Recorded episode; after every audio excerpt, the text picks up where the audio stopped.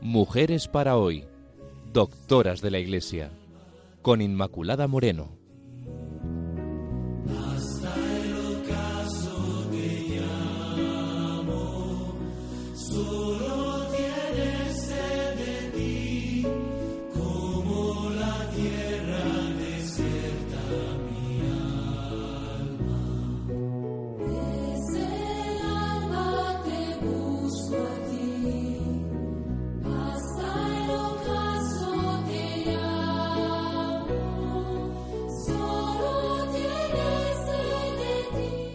Queridos amigos de Radio María, bienvenidos al programa Mujeres para hoy. Estamos con todos ustedes, Pilar Álvarez y quien les habla, pues Inmaculada Moreno. ¿Recuerdan el día anterior, el programa anterior? Habíamos ya empezado con el libro de las moradas de Santa Teresa. De hecho, habíamos visto la estructura y también desde las moradas primeras a las cuartas. Vamos a seguir, por tanto, en esa línea hoy con las quintas moradas, con esos grados de oración altos y que nos explica Santa Teresa con la maestría que nos tiene acostumbrados. En las moradas quintas describe la santa la oración de unión. ¿Y qué es esto de la oración de, de unión? Pues ella un grado de contemplación alto, contemplación infusa, pues en el que ya todas las potencias están cautivas y están ocupadas en Dios. Recordemos como nos contaba la santa que cuando era la oración de quietud, pues solamente quedaba, digamos, cogida, raptada, por decirlo así, la voluntad. Y en el sueño de las potencias era el entendimiento. ¿Y qué pasaba con la memoria y la imaginación? Pues que andaban, digamos, a su libre albedrío, dando a veces mucha lata. Entonces, en la oración de unión no ocurre así. Todas las potencias interiores, incluso la memoria, y la imaginación ya quedan cautivas, es decir, Dios ya las tiene agarradas. Solo quedan libres los sentidos corporales exteriores, que quedarán también después unidos al, al sobrevenir el siguiente grado de oración, perdón, quiero decir, esa, la unión estática, en que solo esto implica una gran diferencia relación de la unión con lo que es el desposorio y el matrimonio. Pero esto lo vamos a ver. ¿Qué le ocurre al alma en estas moradas? Que está experimentando cosas sobrenaturales y Dios se lo va dando poco a poco. Por ello, al principio, esa absorción de las potencias dura poco tiempo, una media hora a lo sumo, pero con diversos grados de intensidad y además pues puede prolongarse varias horas. Dice Santa Teresa, oh grandeza de Dios, ¿y cuál sale un alma de aquí de haber estado un poquito metida en la grandeza de Dios y tan junta con Él que a mi parecer nunca llegó media hora. Yo os digo, de verdad, que la misma alma no se conoce así, porque mirad la diferencia que hay de un gusano feo o una mariposica blanca, que la misma hay acá. Bueno, entre las características de esta oración está que hay una ausencia total de distracciones. Pues nos podemos imaginar, ¿no? Que será que cuando vayamos a orar no tengamos distracciones. Una certeza absoluta de haber estado el alma unida con Dios, una ausencia de cansancio. El alma está tan bañada en el amor de Dios que siente una gran paz y una gran suavidad. Esto en las moradas quintas. Vamos a pasar ahora a las moradas sextas. La santa aquí habla ya de la unión estática. En ella ya el alma está herida profundamente del divino amor y llega hasta perder el uso de los sentidos y experimenta un gran deleite, dice un deleite intensísimo que supera sus fuerzas corporales. Es aquí donde se suelen producir los éxtasis. En lo que tiene de fenómeno exterior, en realidad, pues no es sino simplemente un desmayo, una especie pues de desfallecimiento de los sentidos corporales. Y claro, como los sentidos corporales no pueden resistir este peso inmenso de gloria que va a experimentar el alma, que está experimentando el alma, bañada en los deleites eh, celestiales que se le dan, pues eh, de esta manera reacciona. El momento es el del desposorio espiritual, donde el alma es tocada. Dice la santa que con divinos toques y sustanciales, con heridas de amor, que son ímpetus que ponen fuera de sí al alma, raptos, vuelos del espíritu, visiones, locuciones, con lo cual, pues poco a poco Dios la va ilustrando y la va consolando. Entre los trabajos que padece el alma figuran las persecuciones de los buenos y también son esas persecuciones más dolorosas, eh, más fuertes que las de los malos, dice la santa así. De estas mercedes tan grandes, queda el alma tan deseosa de gozar del todo al que se las hace, que vive con harto tormento, aunque sabroso, con unas ansias grandísimas de morirse, y así, con lágrimas muy ordinarias, pide a Dios la saque de este destierro. Todo la cansa cuando ve en él. En viéndose a solas, tiene algún alivio, y luego acude esta pena y estando sin ella no se hace. También Santa Teresa dice, no está deseando otra cosa, sino tener a quien dar, que no por eso se disminuyen sus riquezas.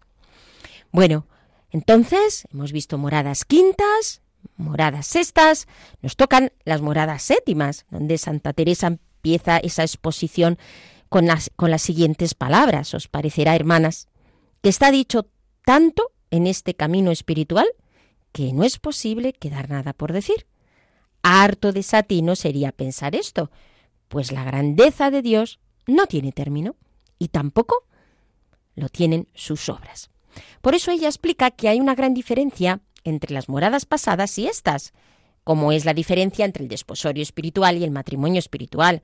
¿Por qué? Pues porque el matrimonio espiritual o unión transformativa, que se verifica en esta séptima morada, tiene ya un carácter de unión transformante.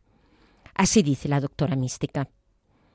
Es un secreto tan grande y una merced tan subida lo que comunica Dios allí al alma en un instante y el grandísimo deleite que siente el alma, que no sé a qué compararlo, sino a que quiere el Señor manifestarle por aquel momento la gloria que hay en el cielo, por más subida manera que por ninguna visión ni gusto espiritual.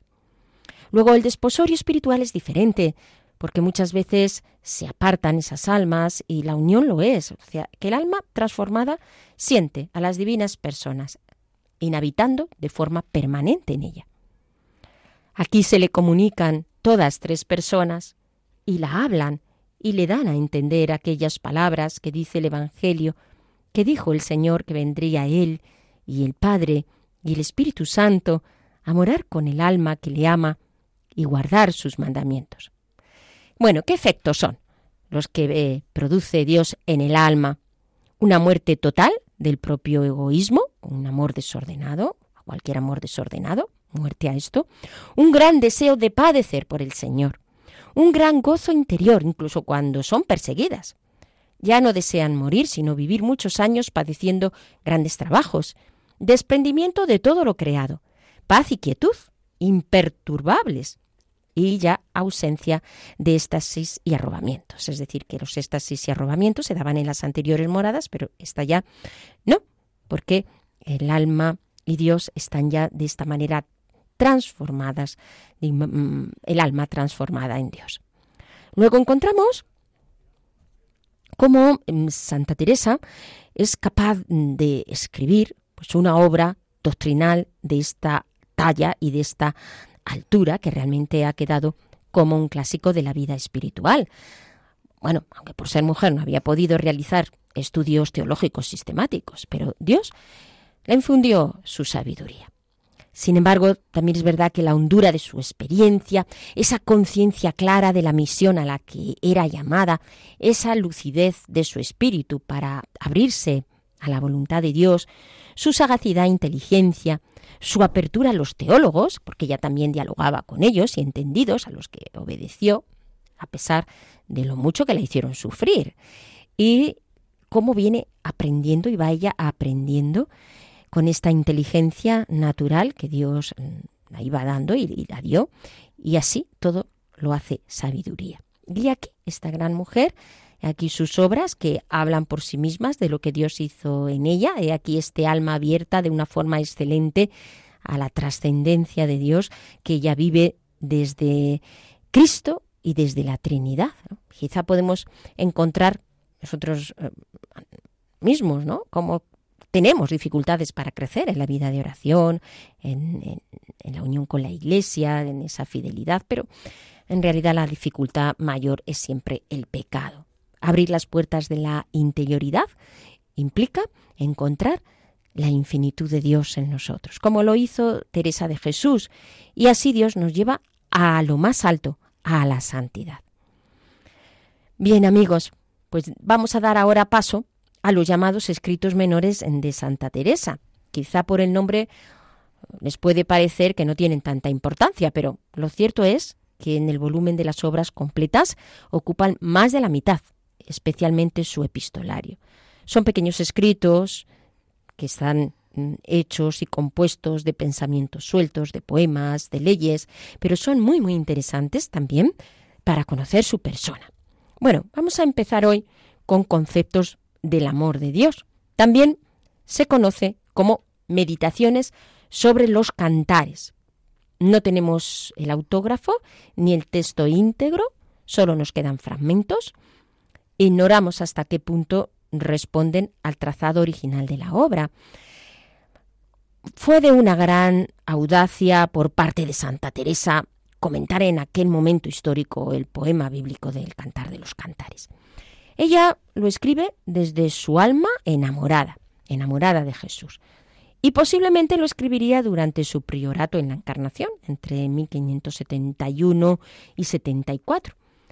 Era un momento de actualidad para el poema bíblico.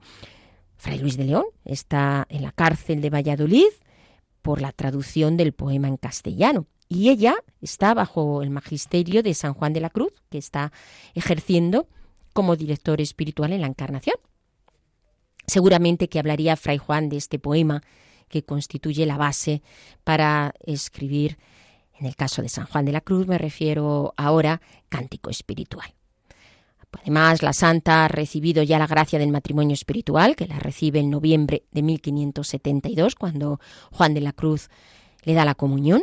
Ella dice en las séptimas moradas 2.1, se le representó el Señor acabando de comulgar, con forma de gran resplandor y hermosura y majestad, como después de resucitado, y le dijo que ya era tiempo de que sus cosas las tomase ellas por suyas, y él tendría cuidado de las suyas.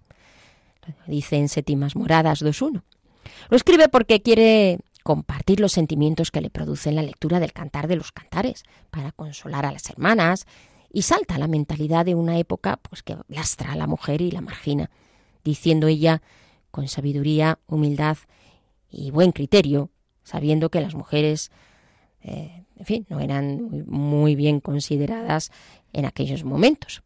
Tampoco hemos de quedar las mujeres tan fuera de gozar las riquezas del Señor, dice. Así, en el prólogo de esta obra, estas son sus palabras.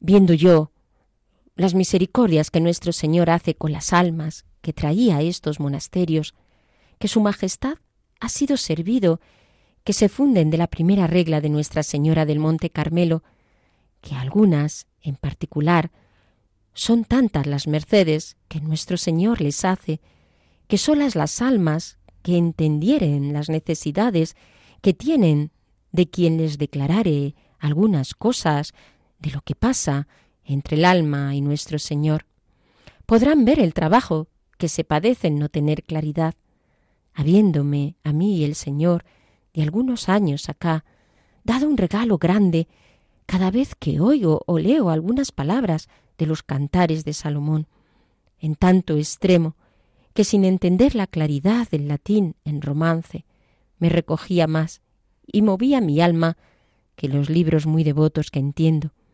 Y esto es caso ordinario, y aunque me declaraban el romance, tampoco le entendía más sin entenderlo, ni aportar alma de sí. Ella lo escribe en base a su experiencia personal. No intenta una interpretación alegórica. Se identifica con la esposa del poema bíblico. Y en esta clave, clave esponsal y clave mística, adquiere sentido el comentario. El dominico Diego Yanguas se entera del escrito y la reprueba hacia 1574. Solo queda el comentario de media docena de versos salvados de las llamas. es posible que tomara los versos para comentarlos del oficio que oraba.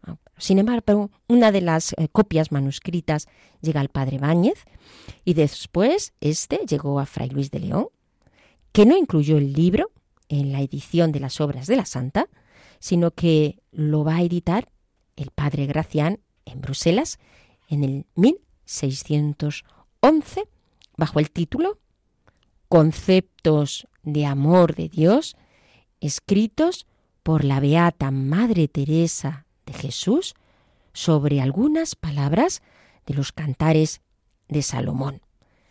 También este escrito fue redactado varias veces, hasta cuatro, afirman algunos.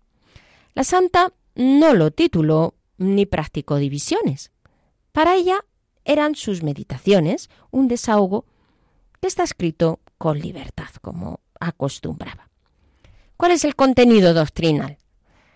Innumerables consejos y enseñanzas aparecen, pero aparte de esto se centra en dos formas de oración, de las que ha tratado ya en el libro de la vida y que posteriormente, como hemos visto, tratará en moradas. Son la oración de quietud y de unión. El grado más alto descrito es el de la suspensión de las potencias. Y así de esta manera, pues la santa explica toda una explosión de sentimientos en su alma, que se siente embriagada por el amado, por Cristo. Estos sentimientos que además sabe comunicar y además lo hace, como ya sabemos, genialmente.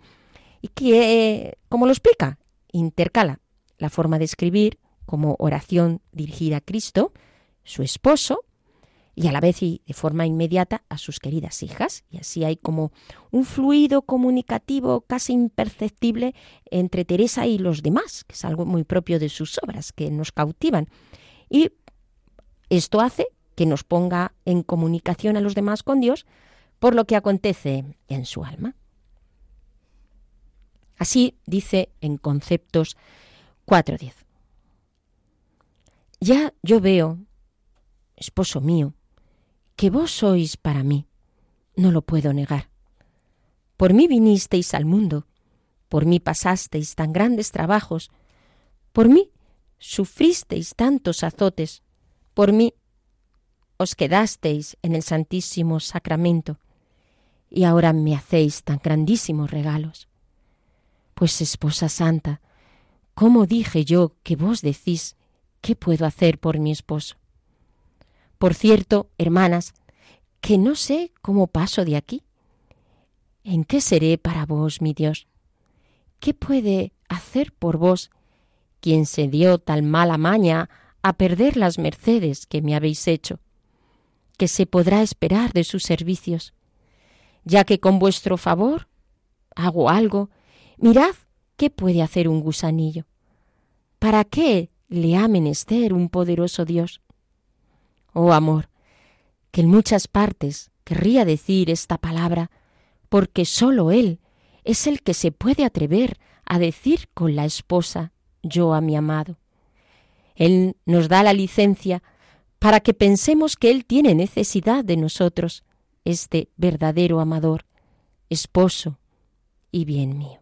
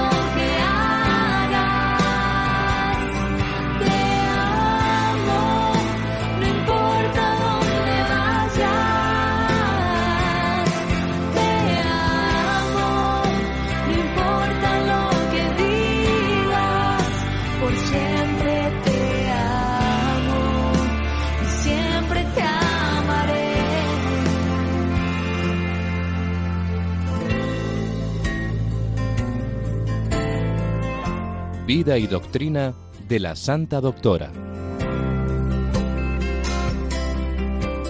Queridos amigos, estamos en el programa Mujeres para hoy. Les recuerdo que pueden ponerse en contacto con nosotros a través del correo mujeres para hoy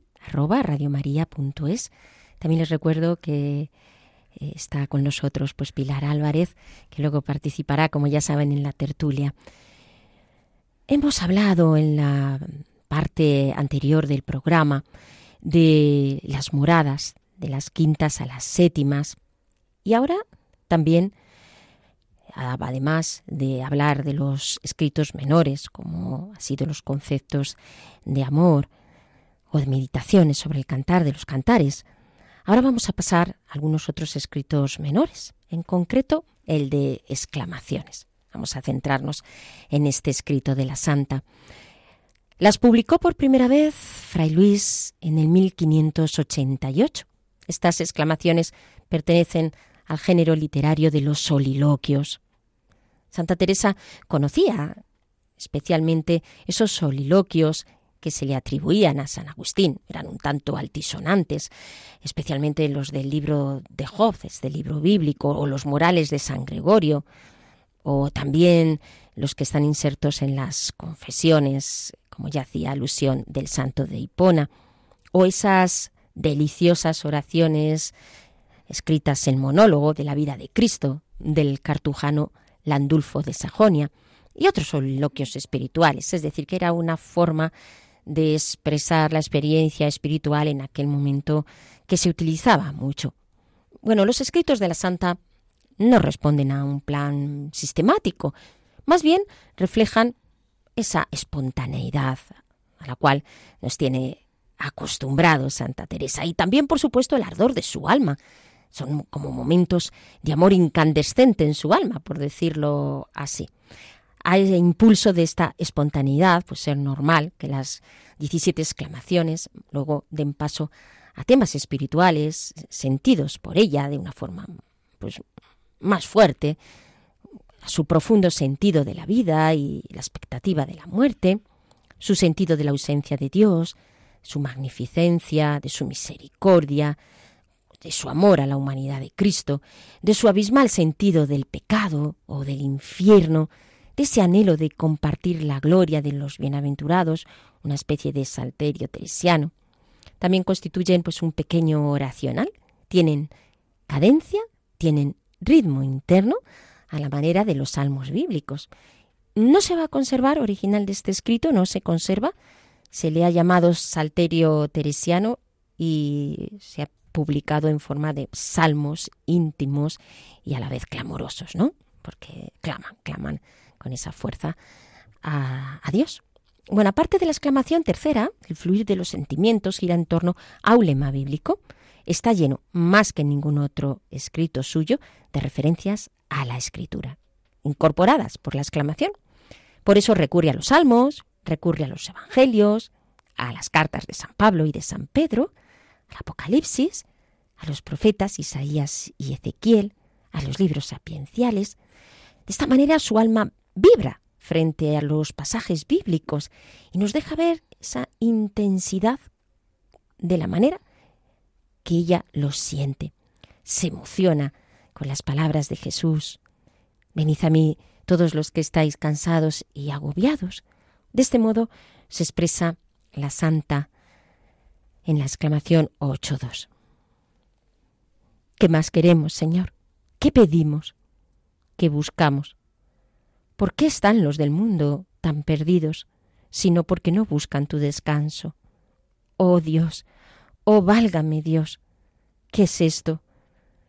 Válgame, Señor, ¿qué es esto? Oh, qué lástima, oh, qué gran ceguedad, que le busquemos en lo que es imposible hallarle. Habed piedad, Criador, de estas vuestras criaturas. Mirad que no nos entendemos, ni sabemos lo que deseamos, ni atinamos en lo que pedimos. Dadnos, Señor, luz. Mirad, que es más menester que al ciego, que lo era de su nacimiento, que éste deseaba ver la luz y no podía. Ahora, Señor, no se quiere ver. Oh, qué mal tan incurable. Aquí, Dios mío, se ha de mostrar vuestro poder. Aquí, Dios mío, vuestra misericordia.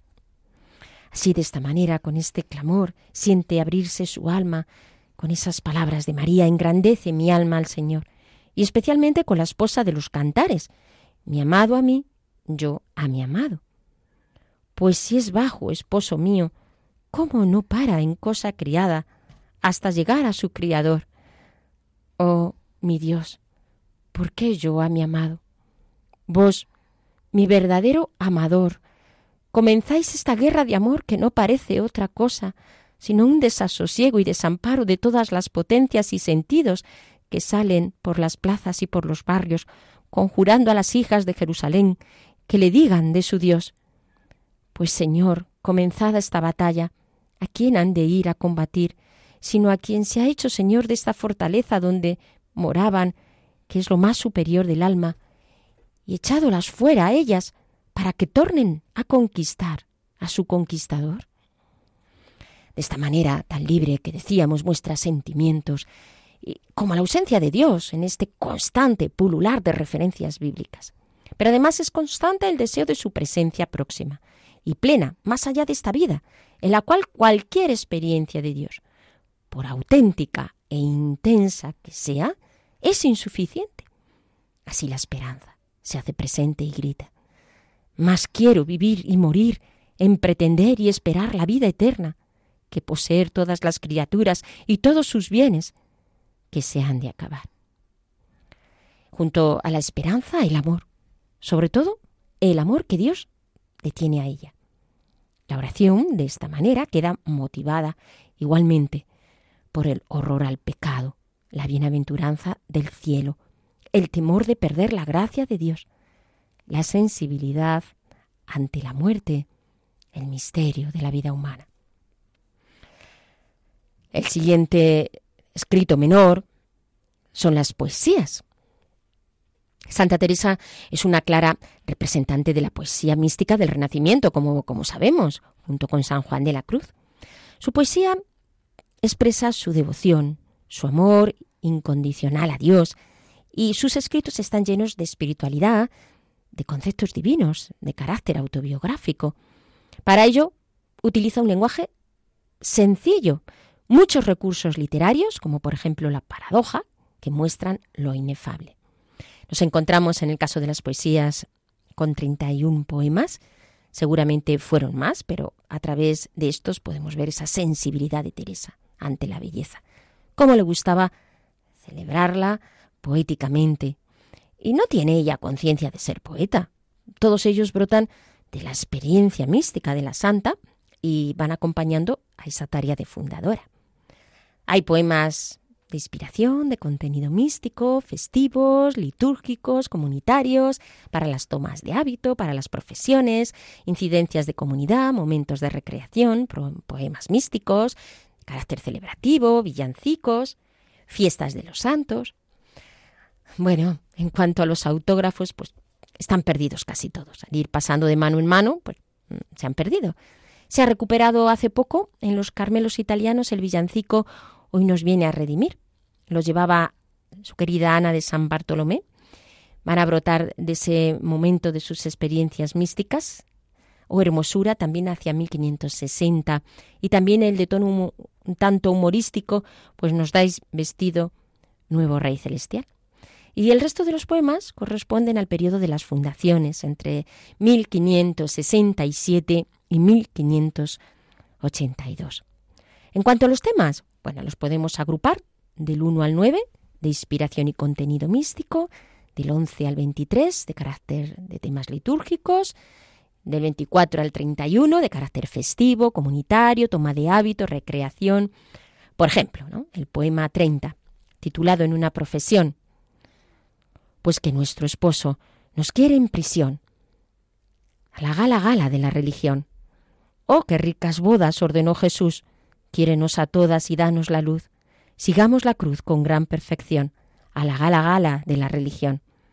Este es el estado de Dios escogido, con que del pecado nos ha defendido, ha nos prometido la consolación, si nos alegramos en esta prisión, darnos a grandezas en la eterna gloria, si por sus riquezas dejamos la escoria que hay en este mundo y su perdición, a la gala gala de la religión. Oh, qué cautiverio de gran libertad, venturosa vida para eternidad. No quiero librar ya mi corazón a la gala gala de la religión. Bueno, estos últimos, a pesar del escaso valor literario, pues sirven para introducir la poesía en el estilo de vida de los Carmelos. Así tenemos estas resonancias que, perduraron. También luego recordemos que nos resuena con Sor Isabel, con Edwin Stein. Los más logrados son sin duda los poemas místicos como Vivo ya fuera de mí, Vuestra soy, para vos nací, Nada te turbe. Recordad el poema número 3, Ya toda me entregué y di. Ya toda me entregué y di, y de tal suerte he trocado, que mi amado para mí, y yo soy para mi amado. Cuando el dulce cazador me tiró y dejó rendida en los brazos del amor, mi alma quedó caída, y cobrando nueva vida, de tal manera he trocado, que mi amado para mí, y yo soy para mi amado. Tírame con una flecha enherbolada de amor, y mi alma quedó hecha, una con su Criador. Ya no quiero otro amor, pues a mi Dios me he entregado, y mi amado para mí, y yo soy para mi amado. Por último, vamos a ver Constituciones, este otro escrito menor, Teresa se sirve de las constituciones, estaban observadas y se observaban en el monasterio de la Encarnación de Ávila, también de la legislación, de las costumbres, de otras órdenes religiosas, de consejos de otras personas entendidas para redactarlas. Ella organizó la nueva vida con una orientación contemplativa, centrada en la oración, esto lo tenía clarísimo, en el contacto sostenido con la soledad de la clausura estricta, el silencio, la pobreza, la penitencia, el trabajo manual, la abstinencia de carne y las recreaciones. Santa Teresa no admitió al principio más que a trece religiosas, pero más tarde en los conventos que no vivían solo de limosna, sino que poseían rentas, pues aceptó hasta veintiuna. Describe el régimen interno del convento, con horarios, sanciones, con normas de vida, Así explica la hora en la que se han de levantar, de cómo han de vivir, en referencia a las rentas del convento, al ayuno, al vestido, las recreaciones o al locutorio, las normas para elegir las novicias y también establece correcciones para la culpa, si es leve, si es media, si es grave, más grave o, o muy grave. Es, digamos, como un pequeño código legal complementario de la regla del Carmen para regir la vida de los Carmelos. Es un texto, por decirlo así, llamémosle vivo, porque va creciendo y va evolucionando a lo largo de los últimos 20 años como fundadora. El primer libro, editado por ella en letra de molde, fue publicado en el 1581. Teresa va a concebir las constituciones como simple extensión de la regla. Eran estatutos caseros por decirlo así, en constante evolución. En cuanto al esquema, en un primer momento tenía 11 rúbricas, de la 1 a la 2, sobre el orden de las cosas espirituales, la liturgia eucarística, el rezo de la coral, los libros de lectura. De la rúbrica 3 a la 4, sobre el trabajo cotidiano, la pobreza, los ayunos, el ajuar de la casa. Sobre la 5, la clausura. Sobre la 6 y la 8, sobre las novicias, los oficios humildes, las enfermas. Por ejemplo, para que vean un ejemplo, en el número 23 dice de la siguiente manera sobre el cuidado de las enfermas. Las enfermas sean curadas con todo amor y regalo y piedad conforme a nuestra pobreza, y alaben a Dios nuestro Señor cuando lo proveyere bien. Y si les faltare lo que los ricos tienen de recreación en las enfermedades, que no se desconsuelen, que a eso han de venir determinadas. Esto es ser pobres, faltar por ventura al tiempo de mayor necesidad. En esto ponga mucho cuidado la madre priora, que antes falte lo necesario a las sanas que algunas enfermas. Sobre la nueva comida y recreación, seguimos con esta línea del el esquema que ella expresa en las constituciones, en la 10 los sufragios por las difuntas, en la 11 a la 12 los oficios de comunidad, el capítulo de las culpas, y se insiste en la oración, en la formación espiritual, en la fraternidad sin distinción de clases. Se antepone el amor a la autoridad. No ha de haber discriminación por razones de limpiezas de sangre, cómo han de leer las postulantes, cómo han todas de trabajar, los libros de lectura. Tienen que ir adaptando las constituciones. Cuando las nuevas fundaciones quedan bajo la jurisdicción de la orden, al preparar la fundación de Duruelo, añade la parte de culpas y penas por algún jurista, añade un apéndice sobre la presencia y lectura de las constituciones semanales, quiere decir que semanalmente había que hacerlo, después las actas de los visitadores, era necesaria también la fijación oficial del texto. Fue en 1581 en Alcalá. Gracián lo revisa y acaba con el título Regla primitiva y constituciones de las monjas descalzas de la Orden de Nuestra Señora, la Virgen María del Monte Carmelo.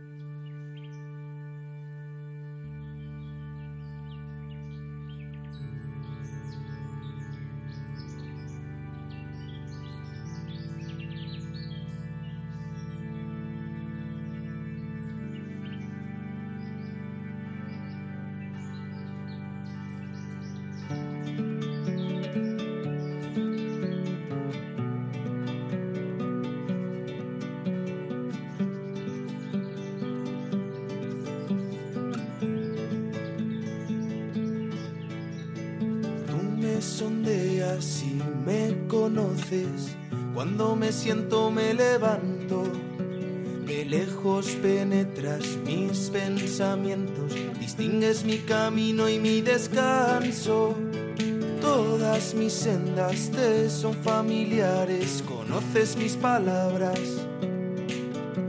Me estrechas, me cures con tu palma, tanto saber me sobrepasa.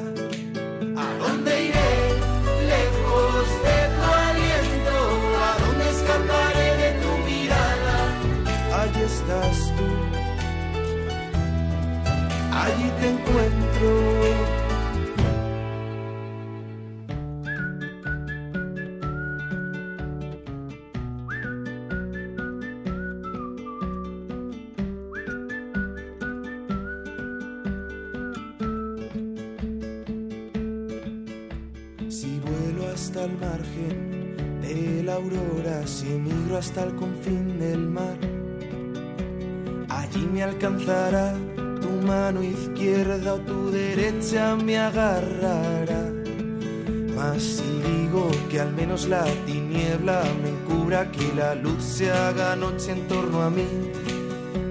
La noche es clara como el día, la tiniebla no es oscura para ti. Tú has creado mis entrañas en el seno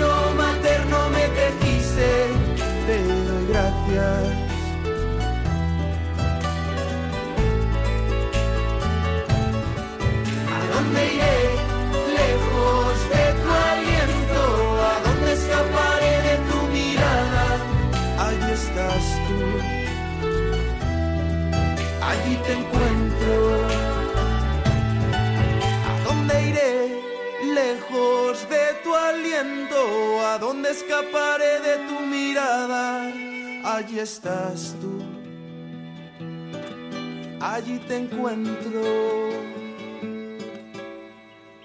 Tiempo de tertulia. Queridos amigos, les recuerdo que estamos en el programa Mujeres para hoy, viendo hoy en concreto de las moradas quintas a las séptimas. Hemos visto y algunos de sus escritos menores, como las meditaciones al cantar de los cantares, también las constituciones, las poesías y exclamaciones. Y ahora pues vamos a pasar a, a, la tertulia, que está aquí Pilar muy atenta a todo lo que acontece. Vamos a pasar a este momento pues para aplicar más personalmente algunos aspectos de lo que hemos escuchado de Santa Teresa. ¿No, Pilar? Cuéntanos. Pues sí. Bueno, pues volviendo, yo quisiera volver a las moradas y en concreto a la quinta morada. Tú has mencionado el gusano de seda. Y y esto es muy importante, súper interesante. Empieza la santa diciendo que el gusano al principio no es nada, es una, una más pequeño que una semillita, pero que puesto al calor y, y colocado encima de unas hojas de morera, aquello empieza a crecer. Y luego ella hace el paralelo con nuestra alma y dice, nosotros al principio no somos nada, pero puestos al calor del Espíritu Santo, a mí esto me ha encantado, puestos al calor del Espíritu Santo y alimentándonos de todo aquello que Cristo dejó en su iglesia, empezamos a crecer. Empezamos a crecer y nos vamos convirtiendo, convirtiendo pues en ese gusanito, en ese gusanito que se nutre pues de, esa determinación total a no pecar, de recibir los sacramentos, de la oración. Y entonces resulta que el gusanito, este empieza, eh, ella utiliza la palabra labrar la seda, y entonces empieza a construir un capullo. Todos los que de pequeños hemos tenido gusanos de seda en las famosas cajas de zapatos, nos acordamos como el gusano cada vez necesita más comida, ya no son las hojitas, son ramitas, y la voracidad del gusano, y como cada vez necesita más, necesita más del Señor, el alma.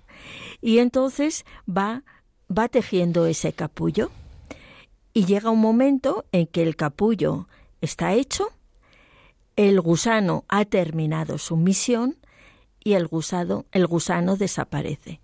Y aparece esa mariposita blanca que ella se preguntará de dónde he salido yo, de dónde he salido yo. ¿Qué explica con esto Santa Teresa? Nos dice que el capullo es Cristo el capullo es Cristo. Y el alma, o sea, nosotros, si hemos llegado a este grado de oración, vivimos dentro de Cristo, vivimos dentro de ese capullo. Esa, esta íntima unión, por lo tanto, de, de vivir en Cristo y Cristo vivir en nosotros. Eh, claro que el gusano ha dejado de ser gusano, y nosotros tenemos, cuando llegamos a este, si llegamos a este grado de oración, pues hemos ido dejando por el camino, pues todo lo que era nuestro y para llegar, pues eso, morir en el momento que nuestra misión de, de ese vivir en Cristo y Cristo en nosotros nos transforma en otra cosa. ¿Qué, ¿Qué nos dice Santa Teresa con esto? Pues que el alma en realidad, cuando alcanza esta unión, no se acaba de dar cuenta el poder de transformación que, que tiene, que tiene el amor de Dios en nosotros cuando nos entregamos, que de repente eh, ya no somos gusano, sino que somos esa mariposa. A mí eso me ha parecido, me ha parecido hermosísimo este, este vivir en Dios y ella hace mención a la vida oculta en Cristo, que a veces leemos en la escritura y como que no acabamos de, de entender bien, ¿verdad? Y ese, ese inicio de, de, al de al calor del fuego del Espíritu. Pienso que muchas almas a veces no avanzamos porque mm, no nos sometemos a ese fuego del, a ese calor del Espíritu Santo. Queremos seguir siendo nosotros los que hacemos las cosas y, y la cosa no va de esto. Y a medida que se va avanzando en las moradas, pues, pues esto es, es patente.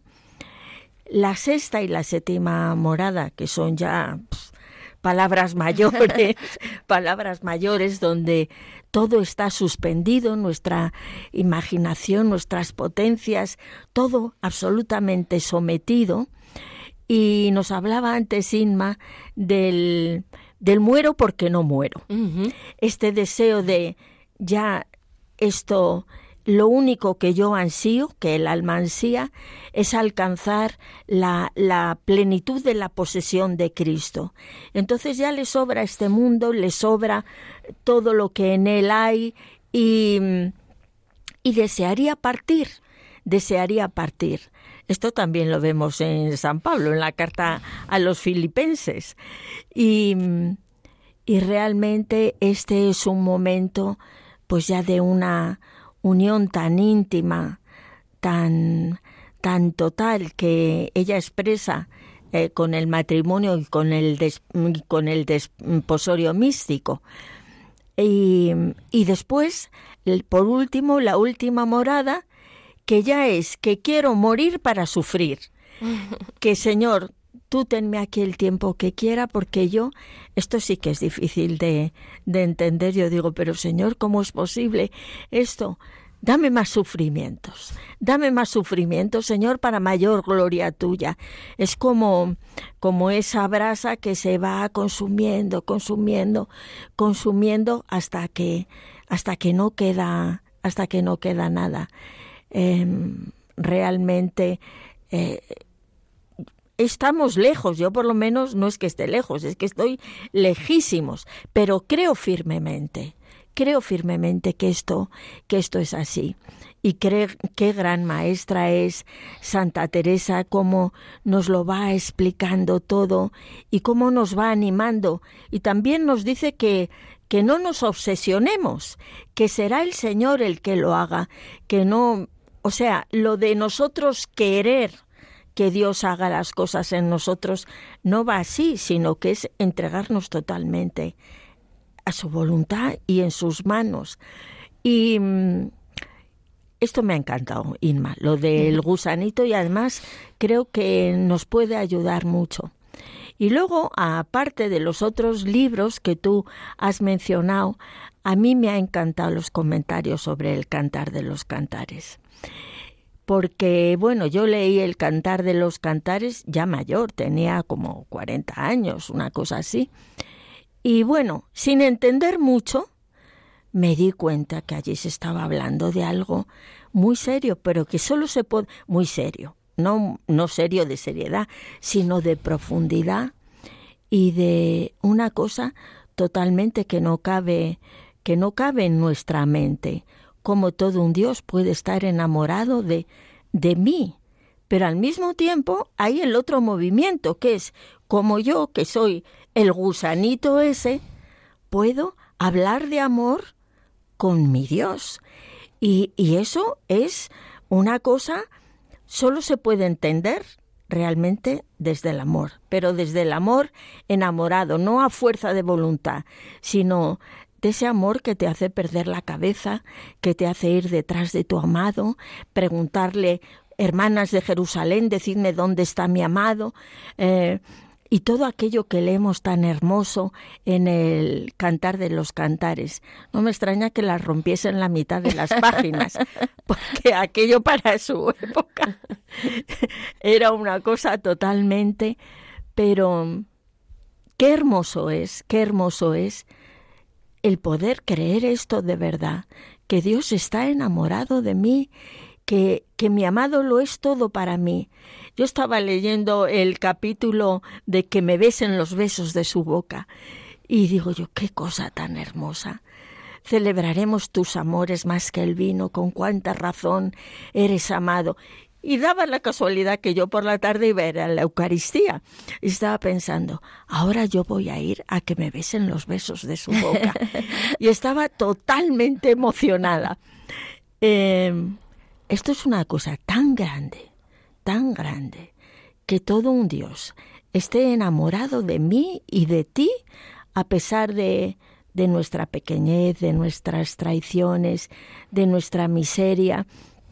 Y cómo no desear esta unión total que se da entre el amado y la amada, que es yo fundirme en él y deshacerme en él y él en mí, hasta ser uno. Entonces, yo quiero animaros a todos a, a que no os quedéis solo con lo que con escuchar los programas. Por favor, haceos con unas obras de Santa Teresa, eh, leedlas, meditadlas, releerlas, veréis qué gran grandeza para qué salto de, de calidad en la oración tendréis y además qué plenitud y qué felicidad. Gracias, Pilar, porque te veo ahí emocionada, ¿eh? Sí. Eh, amigos, lo está diciendo emocionada. Yo que la tengo aquí, pues ve que está transparentando toda esa emoción que la misma Santa Teresa contagia, porque ella contagia esa, esa emoción. Y es verdad, ¿no, Pilar? Lo primero, eso que tú estás diciendo, lo del gusano, cómo ella utiliza mucho las imágenes. Sí. Ahí utiliza las imágenes y las exprime para expresar pues ese contenido místico y, sobre todo pues ese camino de, de oración. Luego, Efectivamente, en segundo lugar, el tema del amor, porque ella es una está tan locamente enamorada del Señor que tanto en la meditación sobre el cantar de los cantares como en todos sus libros, también enamoradas, como aparece esas expresiones, pero quizá especialmente en el cantar de los cantares, cuando explica este libro, que tiene tal libertad, tal soltura y, tal ardor como para expresar eh, lo que su alma siente en relación al amado que es Cristo, que ahí eso también pues lo vemos lo vemos con fuerza.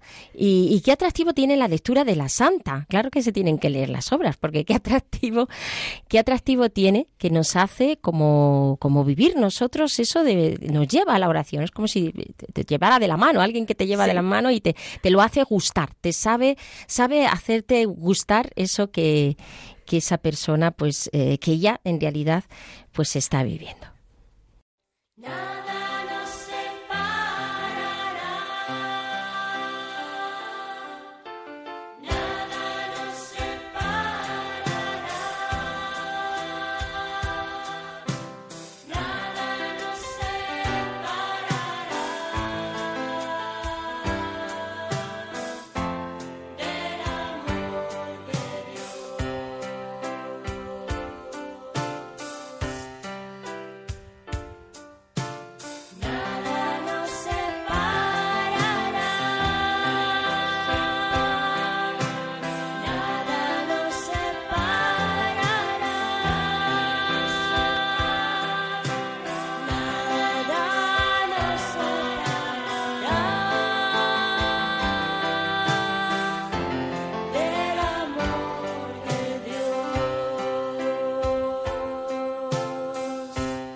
Pues queridos amigos, nos despedimos. Les recuerdo que hemos estado hoy hablando de las moradas quintas a las moradas eh, séptimas y también de algunos de sus escritos menores, como han sido exclamaciones, poesías, constituciones y las meditaciones sobre el cantar de los cantares. Muchas gracias por su atención. Nos despedimos hoy con un pensamiento de la santa. Solo el amor es el que da valor a todas las cosas. Recordarles también que pueden establecer contacto con nosotros a través del correo mujeresparahoy@radiomaria.es. Gracias y hasta el próximo programa.